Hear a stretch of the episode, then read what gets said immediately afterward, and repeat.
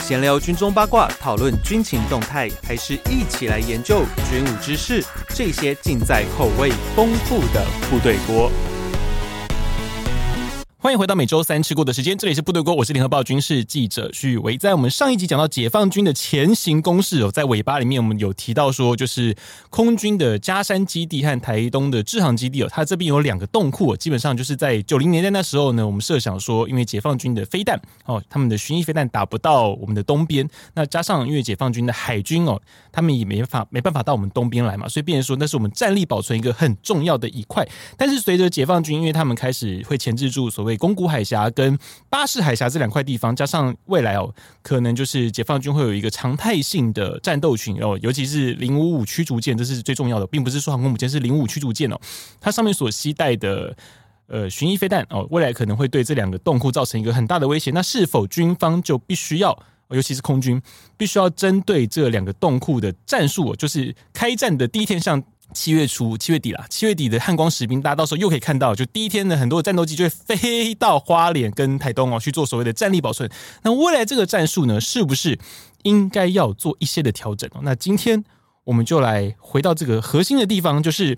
这个花莲哦。的洞库哦，哈，我们说花莲有个大山洞哦，嘉山里面有个大山洞哦，这个嘉山基地，它这个地方到底有多神秘？那里面到底长什么样子？因为在去年二零二二年的时候哦，就是空军史上罕见第一次的发布了里面的照片，就是有几架 F 十六在装填那个 M 幺两洞哦，就是中程空对空飞弹啊，还有鱼叉飞弹的一个照片哦。那时候其实是史上第一次嘉山洞库里面的照片被公布出来。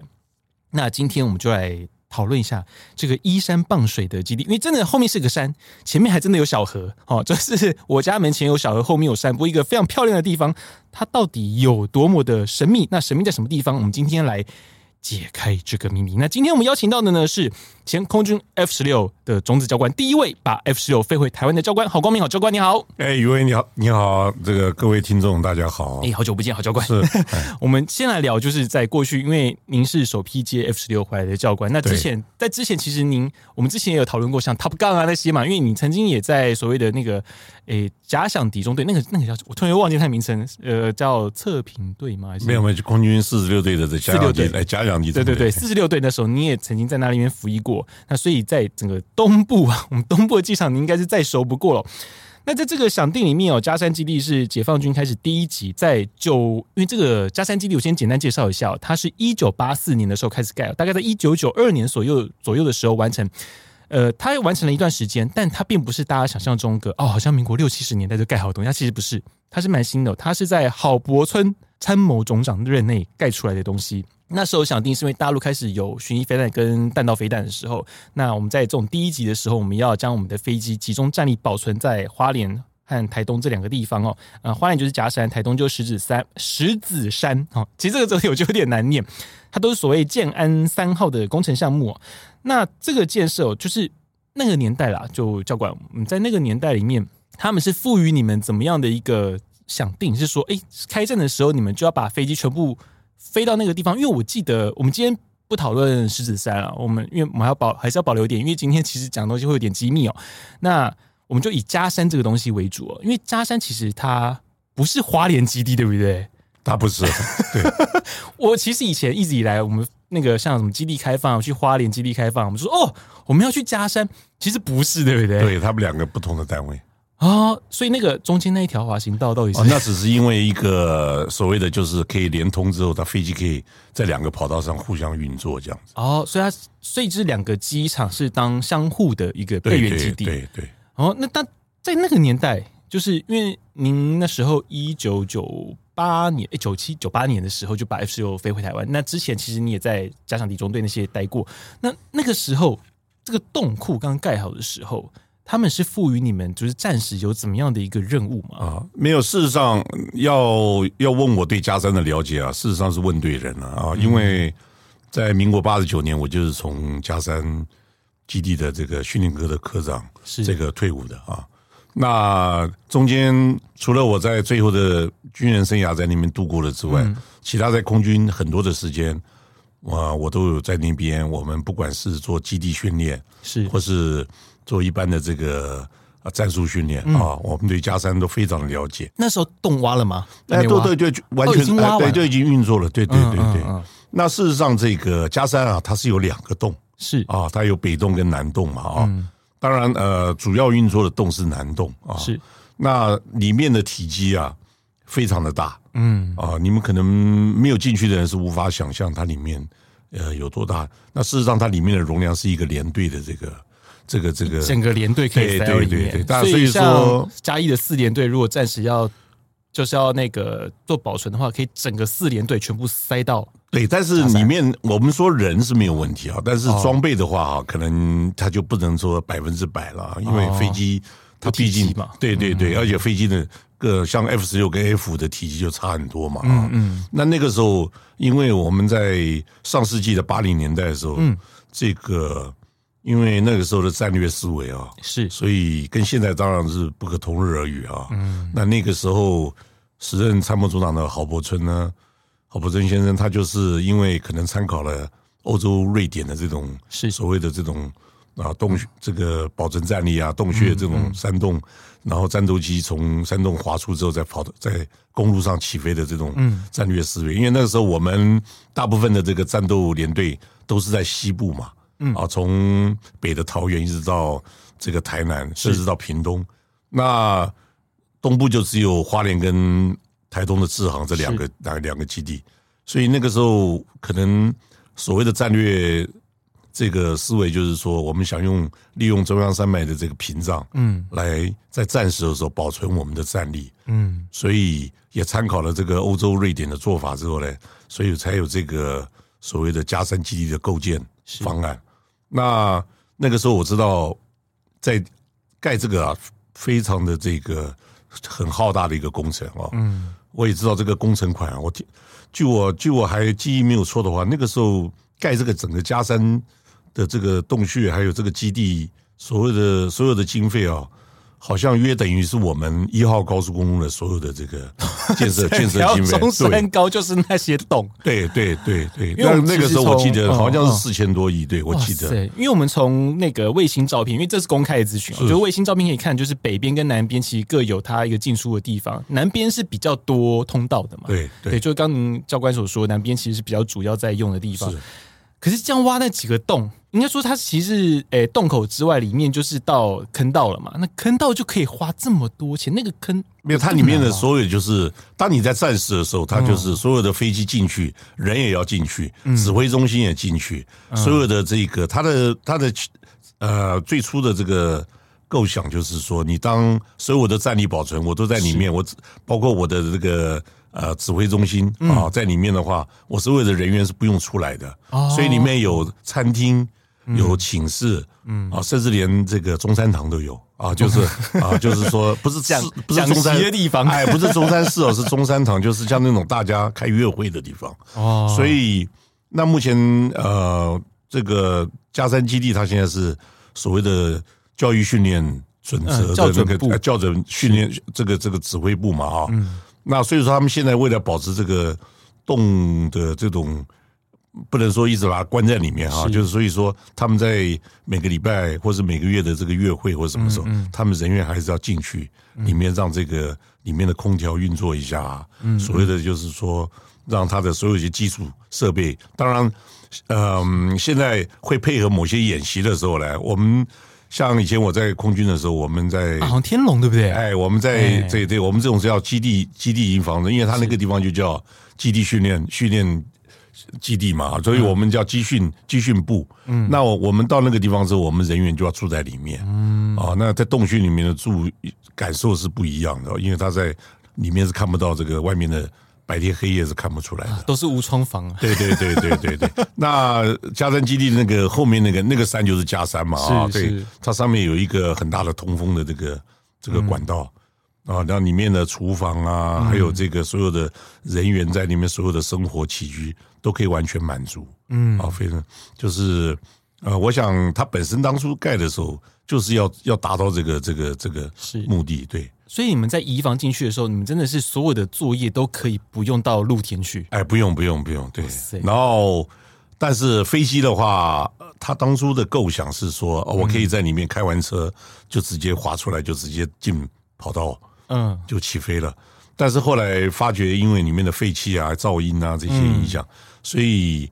呃，我还是会把飞机拖到这个洞口这个地方是来开车啊，这时候就是要开始我们要聊到很多传说，因为我记得我小学的时候，哦那时候我年纪小，那时候我们那个一个老师就有讲说，哎呀，我们嘉生的基地很厉害啊，那个飞机可以从洞口里面啊，从应该说山洞里面哦，开了车之后直直就飞出去哦，就直接从洞里面飞出来。我想说，哇塞，有这么厉害吗？所以实际上嘉山的运作了，以战斗机再进去做战力保存的时候，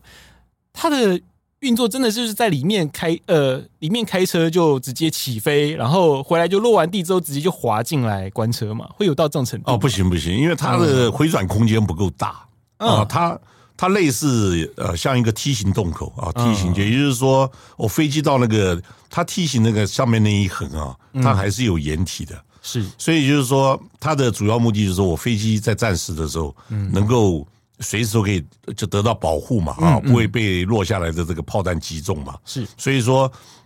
呃，他的本来的构想，我们是实际的操作者啊。那他本来的构想，也许他是会想让飞机可以在洞里面直接呃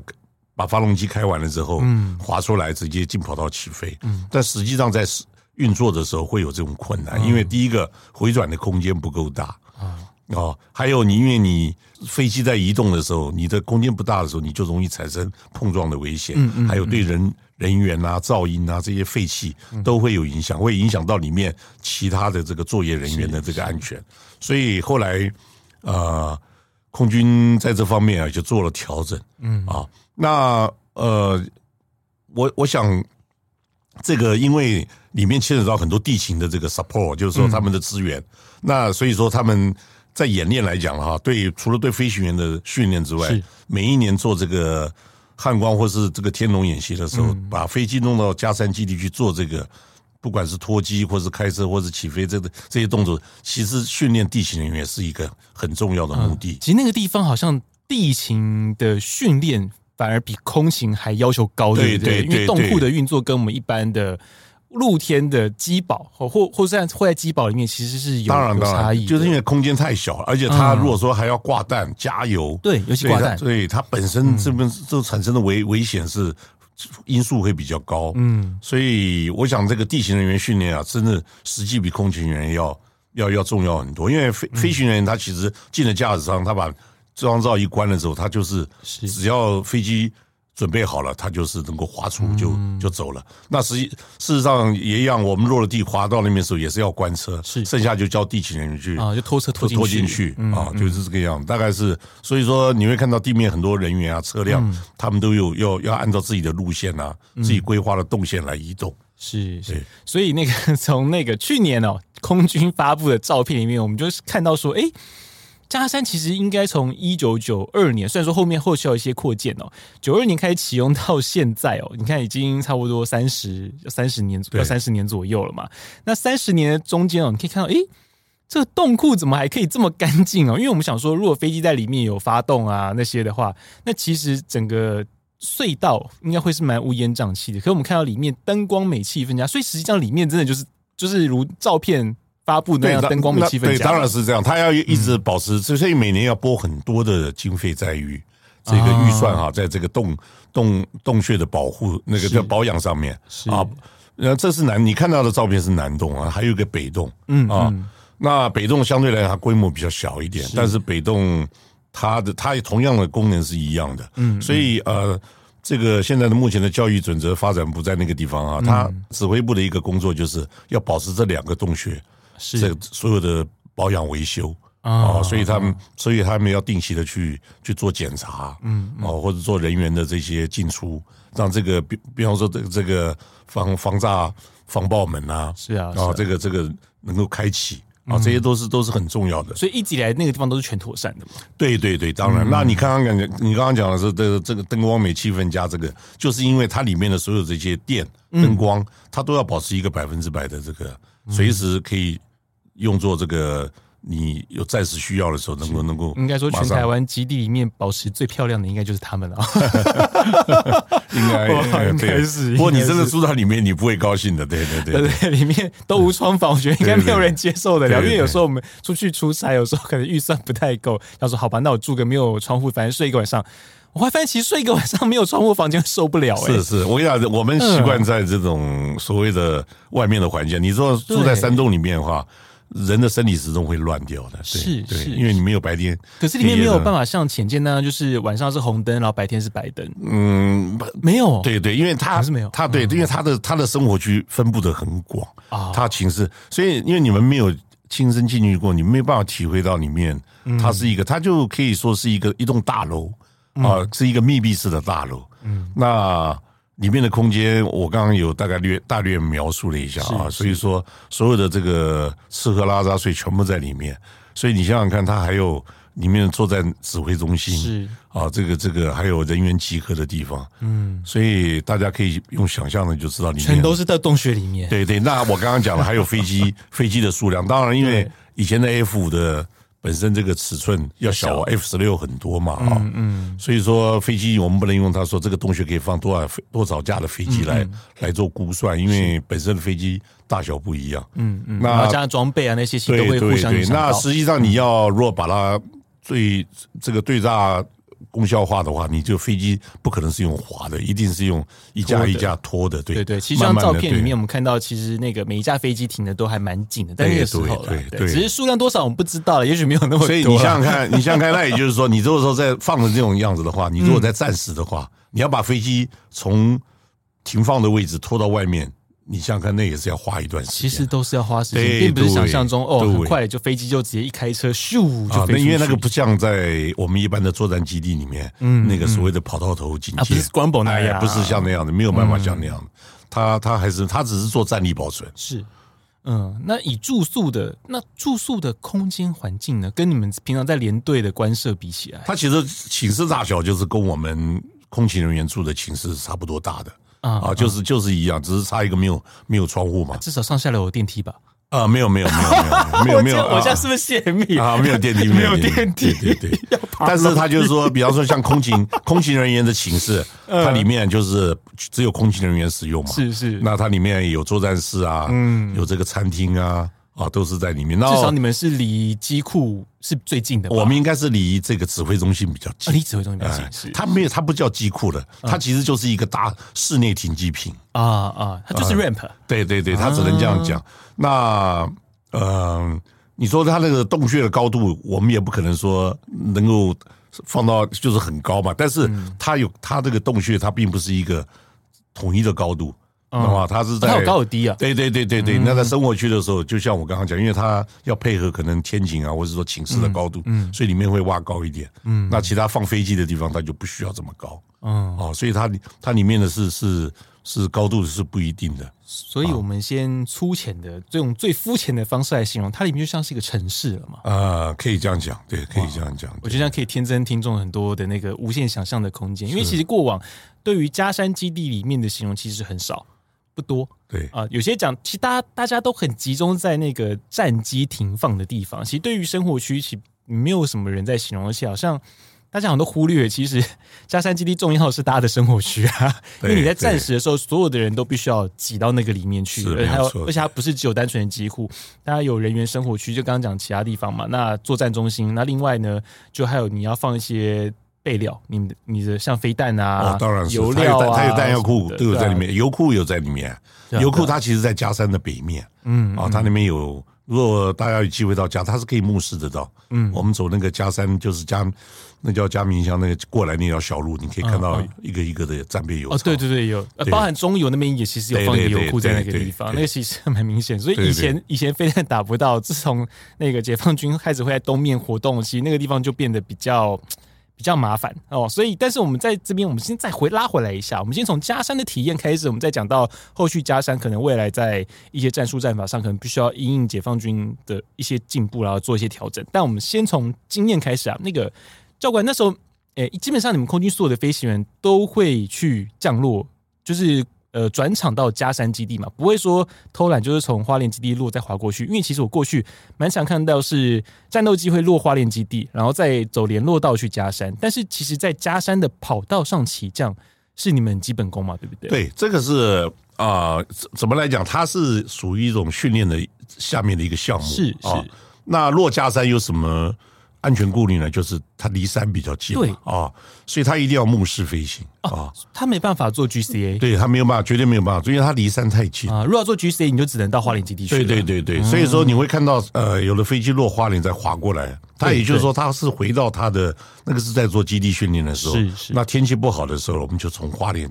花莲这个做起降，嗯嗯，然后但是落完地之后，你要走这个联络道，要滑回加山基地，是到洞洞库门口关车，嗯，然后飞机再拖进去，是这才是就是要让你飞行员能够训练到这个，不管在战时或平时，我们就是要有这种这种能力嘛啊。嗯，那如果在牧师天气之天气之下上，我们当然是在加山做起降，是但是加山就是我刚刚讲的，一定要做牧师的起降，因为它离山很嗯近是哦。气流会不会不好？因为那个地方如果说有落山风，那哦，不那是也很还麻好，烦吗不会不会，因为它我们中央山脉很高，嗯啊，不像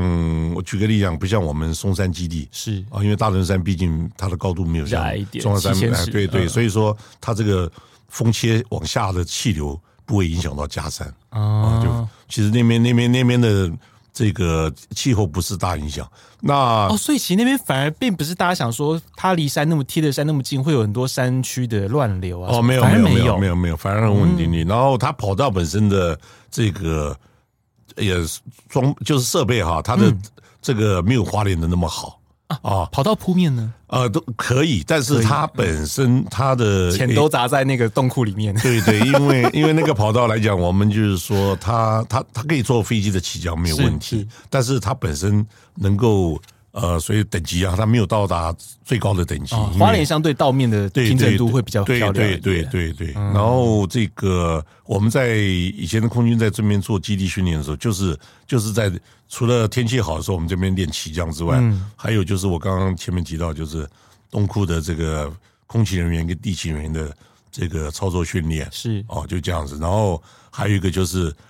我们在那边做基地训练的时候，我们其实我们也我们也不是都睡在那个洞里面，嗯啊，因为时间它不不它不会让飞行员在里面睡超过三天以上啊，为什么？因为受不了对对，因为因为其实我人员会只是做一个做一个，比方说我们做一个天文演习或汉光演习是，它有一个明目演习的时候，我们会在那个演习期间，你背的这个呃防毒面具啊、嗯啊，只是做做做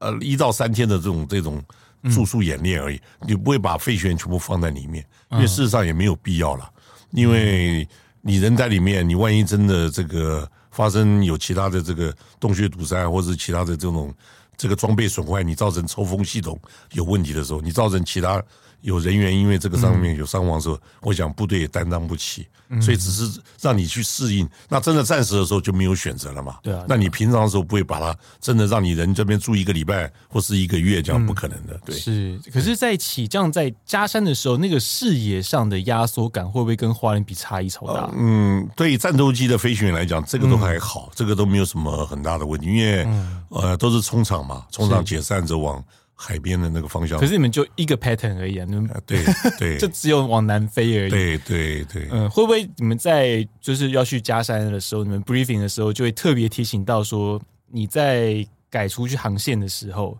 你的方向一定要确认好，因为你一偏就是撞山嘞、你一嗯是反就是撞山，但是但是因为我就讲了，因为第一个它不夜航嘛，哦那它不晚夜航对，晚上晚上我们不会在你们在加山起降嘛，嗯，对，都是你只要是夜航就已经到花莲去，是那白天的时候它一定要在牧师的状况，嗯所以说事实上 IMC 就不行了，对对对嗯对，所以说你绝对是可以看到山在你的哪一边。啊，啊对啊对不会迷航了，对对，我们不会在平常的训练上来来，就是把这个危险性提高，是嗯这样不这样是不是不值得的嘛？可是那条跑道对于你们来说算不算是高风险的？呃，不算机场不算不哎、算，不算高风险机场呃，还还 OK 对，因为它跑道够宽够长哦就没有问题。哦，所以所以其实你们那个算是相对安全的地对方，对对对啊啊对因为它对。条件也高了，对对嗯对对，它跑道够宽嘛，要跑道也够长嘛，它也没有做不需要做短场，或者是做做其他的这种呃特别要注意的这种特别要技术，或者你一定要落在哪一个点，都不需要，嗯嗯，所以我们就是按正常的操作。只是就像你刚刚讲的，也因为在目视情况下，我们就知道方这个山的方向在哪是里，所以飞行员应该在白天飞行的时候都没有问题。嗯嗯，其实我一直以来我会以为说那边山的气流会，因为像智航就不是很好降落，哦，对，因为它的山小嘛，对，然后旁对边对它那个跑道尾巴那边，因为刚好北面北面那一侧刚好有个山坡，有没对有对风会抬起来？对对对可是相对嘉山那边，因为它是七星潭。对啊，七星潭是很缓的地方，相对就比较没有这个风险。对即便说那个会不会提醒说，像像那个，因为它跑道其实蛮近的，啊那两嗯条跑道其实也蛮近的，会不会提醒说不要落错地方？哦，不会不会不会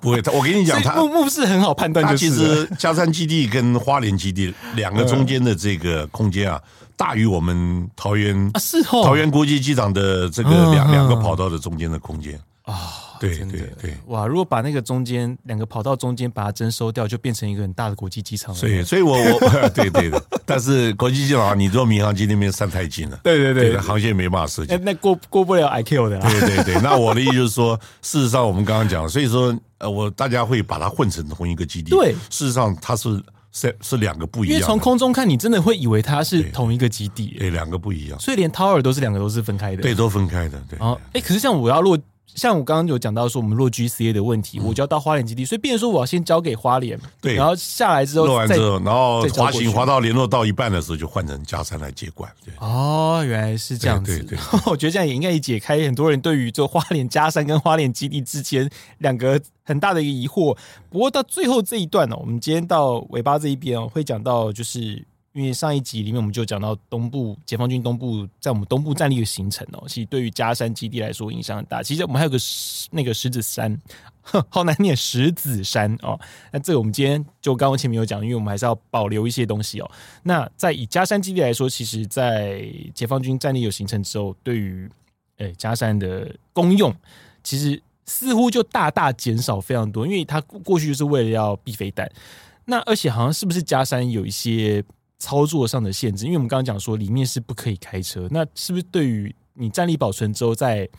重新发散兵力的时候，部署兵力的时候，是不是那个时间差，我们必须要很准确地去拿捏、啊？是我我想加山基地到现在啊，已经有四十年的历史了啊。那嗯在那个四十年前的这种时空环境下，这战略思维是不一样的。是拿到现在来讲，当然你现在来看加山基地它本身的这个对或错或是功能是否有，呃，以我个人的这种观念来讲啊，目前它已经失去了这个当初的战略的这种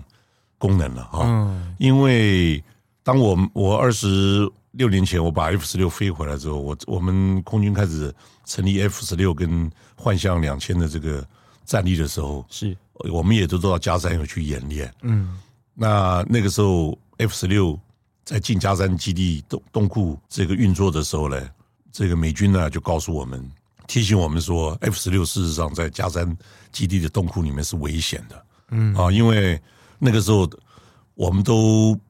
没有去想到这一点。那美军提醒我们，原因是什么呢？就是因为 F 十六它本身，因为它是单发动机，是它在空中如果单发动机失效的时候呢，它有一个紧急的备用装备叫联安系统。嗯，EPU 嘛，哎，对，EPU，它是在空中，如果你发动机熄火的时候，它会自动，它提供你最基本的液压跟电力，是啊，让你飞机能够做最后的这个滑翔到这落地、啊。那可是这个磷胺是有毒的，嗯也就是说，它本身这个飞机的这个机身里面有这个类似一个小马达的东西。那美军那时候就提醒我们说，如果说这个 F 十六在洞库里面的时候不小心去制动了联安，嗯那整个洞穴洞库里面的就有充满了毒气，嗯，这个对人员来说绝对是很很大的杀伤力。是所以那个时候我们才知道这个事，才才才才想到这个方面。所以呃，在我离开空军的这个这段，就是从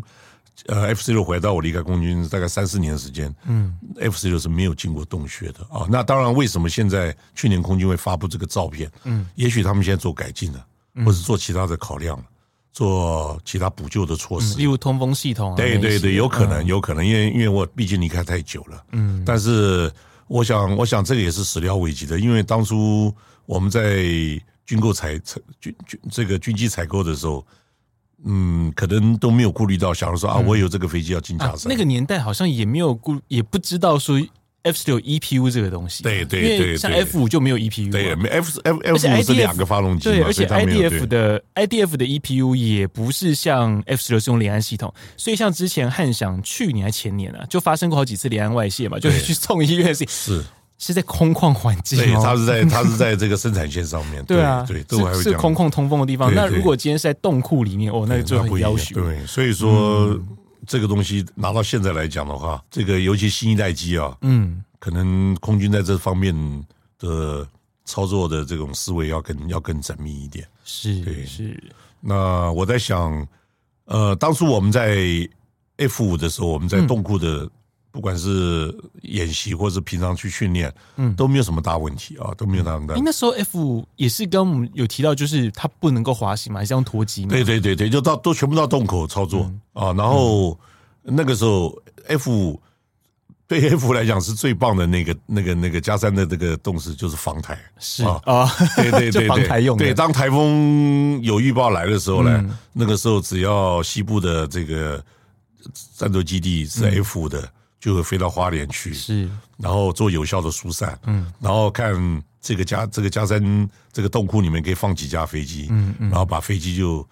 一架一架摆摆整齐，嗯，把洞窟门一关，嗯，然后台风过了再拉出来再飞回去，嗯，所以因为在在大家都晓得在基地里面，我们大部分都是属于所谓的机保，是都是前后透风的嘛，，对。所以在哎，对，台湾的机堡是没有像俄罗斯那样是有门的呢，对对对，哎除非是修护棚厂啊有，那那修护棚厂里面它毕竟放不了几架飞机，而且修棚厂因为是铁皮屋，其实对也有点危险。对，那你一般来讲，台风来的时候，在有机库堡的话，飞机放里面，你还要还要锁地嗯啊，桩要，抬档，嗯对，要锁地桩，那你你就是还是有它的危险性。那你有时候本身这个战斗基地的飞机数量大于机堡嘛，嗯所以你不是每架飞机都能够放得进去的，所以他们会做考量，做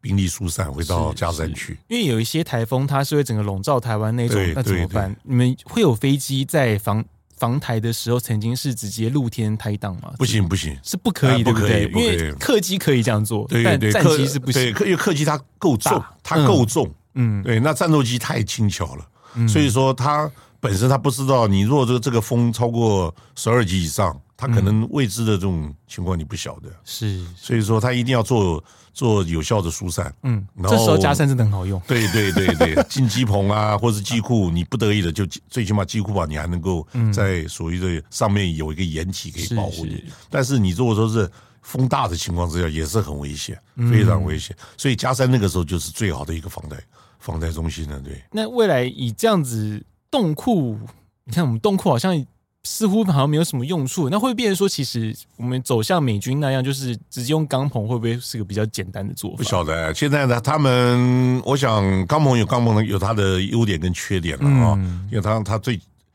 呃毕竟钢棚来讲，它的抗炸能力还是比较弱一点嘛、哦。是那美军它是因为它本身就是不在本土作战的一个国家，所以它这个顾虑比较少一点。那我嗯想用联安也是因为这样嘛，排对也不用思考这个。对，呃我因为我我我是不了解他的 F 幺拐，啊或是他的 B one 或是 B 嗯 two 这种，他飞机是不是有这些东西？但是你你知道用钢棚的话，它它有一个，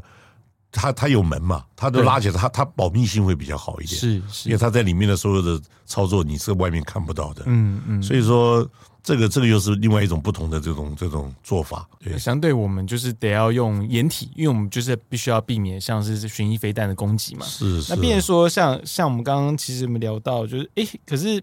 嗯，基本上啊，像我们再聊最后一个点呢、就是在你们那时候嘉山基地在做操演的时候啊，因为我们那时候的想定义说，在经过第一集之后，这些飞机要放出来，然后就要往西部去反攻嘛。那这个中央山脉的屏障哦，对于嘉山就不管嘉山基地也好，花莲基地啊，因为其实这是算同个地方了哦、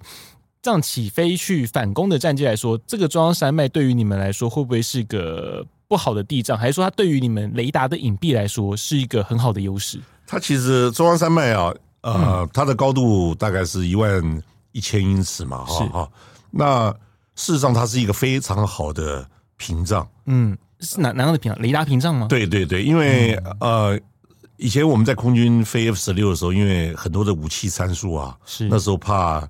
这个中共那边的电侦机啊电侦机来来测 到，所以我们很多在做，尤其做做市区外的飞弹演练的时候，嗯我们都要到东部来，然后降低你的飞机高度，啊，要降高度，对，降高，度飞，因为你就是要在三百以以下，嗯啊，但因为那你飞行员不训不训练这种市区外飞弹的这种发射锁定跟发射的话，你就不会操作嘛。是那你可是你又怕你中间的这个电子参数会被对方这个、这个这个测到，所以你就到东岸来。所以有些科目到东岸来，然后后来离海岸线，因为你的嗯海岸线离得越远的话，你的高度就可以不用那么低嘛，是对不对？那他就是说，他们就我们就会用有作案司令部来告告诉你一个比较低的高度，嗯，让让他的那个电子侦测器没办法侦测到这个参数，嗯，啊，我这个飞弹参数。那现在的情况是不是还这样子？我不是很清楚。不过，呃，中央山脉这个高度对战斗机来讲，它并不是一个所谓的地形障碍。哦，不算地形障啊，不讲，碍，因为战斗机它本身的爬升能力没有问题，嗯开了这个后燃器啊，是事实上一起飞它就是可以直接爬到高度左转就，所以在呃，如果说今天要要接战的话，嗯，事实上它们跟西部的基地是没有差很多的时间。哦，哦，对，所以说它的有效、有效，不管是防御或打击，嗯，都是都是符合这个跟西西部是一样的。哦，所以那个山脉的高度，其实对于 F 十六来说，它其实它的那个爬升率是 对，没有问题，可以直接忽视掉哎它的对对对对对，嗯所以说你在接站的时候，起飞之后，飞机在嗯满满载、满油、满弹的情况之下，去接站是没有问题啊。就是它唯一的，我就刚刚讲，就是你回来落地的时候，它的安全性可能天气因素高一点哦啊。那那那个可是呢，有个花莲基地可以做做做预备预备机场，嗯，哦所以说也没有这个大问题。那你就是落了花莲，然后飞机再回到回到嘉山，嘉山进东库这样子。但是呃，你你刚刚提到就是说，现在的因为我们的东海东海这个部分啊，已经已经有中共他们已经做到这种所谓的战略，不管是配合航空航母啊，或是其他的战斗群，那就形成一个非常脆弱，就是洞口如果被炸的时候，嗯，所有的飞机就出不来了。对啊，因为之前我们在空军防台的时候就有这个经验，就是山上因为下雨之后，山上有这个土石花崩落土石哎崩落了，它也不是大大部呃大面积的崩落，它只是有落石，就是在洞口就是有几颗大的落石，就造成了很大的影响，因为你必须要先清除，你飞机才会才能出来嘛，嗯，对不对？所以说我的意思就是说，如果说今天整个洞口被封了，那那就是我们整个战力就变得被封存在那个洞洞库 里面。也是一个封存嘛对对对所以变成说，其实那个加山还必须要有工兵班呢、对，是啊，是没错啊，是对有的对对嗯对对，他们他们这个就是这个基地维修，就是针对这个洞口，嗯，他们有做什么快速反应啊，在这个他们都要做训练的，是，可对是这相对来说，呃，从如果解放军已经开始在东部形成战力，如果他们的巡弋飞弹可以很轻易的打到我们的基地的话，加山基地的话，那变成说那个洞口反而已经不是优点，而是缺点是了。是，我在我现在嗯认为就是，我就我讲的就是四十年前跟四十年后啊，现在的飞弹都是很精准的，嗯它如果直接打在洞口上，真的我们所有在里面的飞机是出不来的。那人呢？人当然在里面，你也许还有紧急逃生的管道啊。我他不可能说只有一个洞口可以逃，但是重点就是他如果也把你的通风系统给打坏了，嗯，哦，那就那就是属于一个非常紧急的状况了啊、我只嗯能这样讲，因为这个我想这方面的这种这种考量。空军啊，国防部他们都应该都有做这个考量，那每一年的兵棋推演嗯也应该会做到这个样子。嗯，所以我想，而后在在打仗的时候，加战基地能够发挥多少的功能啊，跟它的效效效能啊，啊，我我我个人是持保留的态度。好，我们非常谢谢郝教官今天来帮我们解密了嘉山基地。那我们这当中呢，有哪些是过去没有说过的？就各位听众们自己判断了啊、其实今天我们讲了蛮多东西的啊、大家可以去了解。因为我们这样讲了，就套句老话嘛，那之前疫情的时候常讲的一句话，时空背景不同了啊、因为过去的想定在那个年代的时候，其实有它的用处。不过因为这三十年、四十年过去了之后呢，那个两岸之间的兵力状态其实已经有了蛮大的不同。那这个当初花了，刚好教官讲了嘛，一条高速公路的钱哦，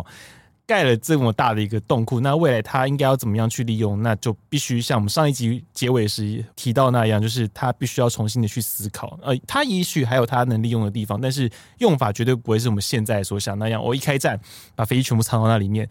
应该就不会是那个样子。那空军呢，他就必须要去想一些其他的方法，哦，来突破这个瓶颈。我们今天非常谢谢郝教官来跟我们分享嘉山基地到底是个什么样的一个神秘地方哦。那我们部队锅呢是每周三更新，如果喜欢我们节目的话呢，也请您追踪分享给您的朋友，并恳请给我们五星的好评。那我们现在这个节目因为已经有独立分屏出来了，所以你在那个 iTunes 上面，你去 key 那个“部队锅”三个字，你就可以找到我们独立频道，可以做订阅。那也恳请大家继续多多的订阅。那我们下周三见，感谢小教官，谢谢教好，官，谢谢，再见，拜拜各位再见。